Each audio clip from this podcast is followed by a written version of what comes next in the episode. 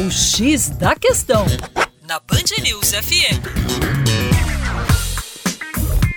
Olá pessoal, tudo bem? Aqui é o Juninho Lopes, professor de Geografia da equipe Terra Negra. Olha só, no início da década de 90, o Brasil passou por um período de fechamento de indústrias e redução da participação da atividade industrial no PIB nacional, processo conhecido como desindustrialização.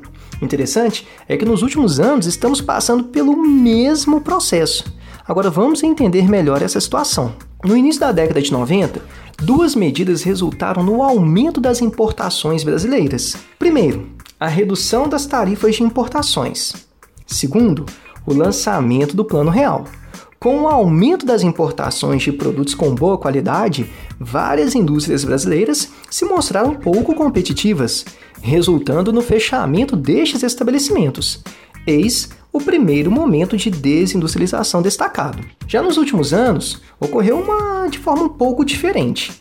A crise econômica vivida pelo Brasil, que todos já ouviram falar, provocou uma retração do consumo. É fato que, mediante o crescimento do desemprego e queda do poder aquisitivo, indústrias deixam de vender, chegando em várias situações à falência. Este seria o segundo momento destacado de desindustrialização. Só lembrando, o nome do processo é o mesmo: desindustrialização, mas os motivadores são bem distintos.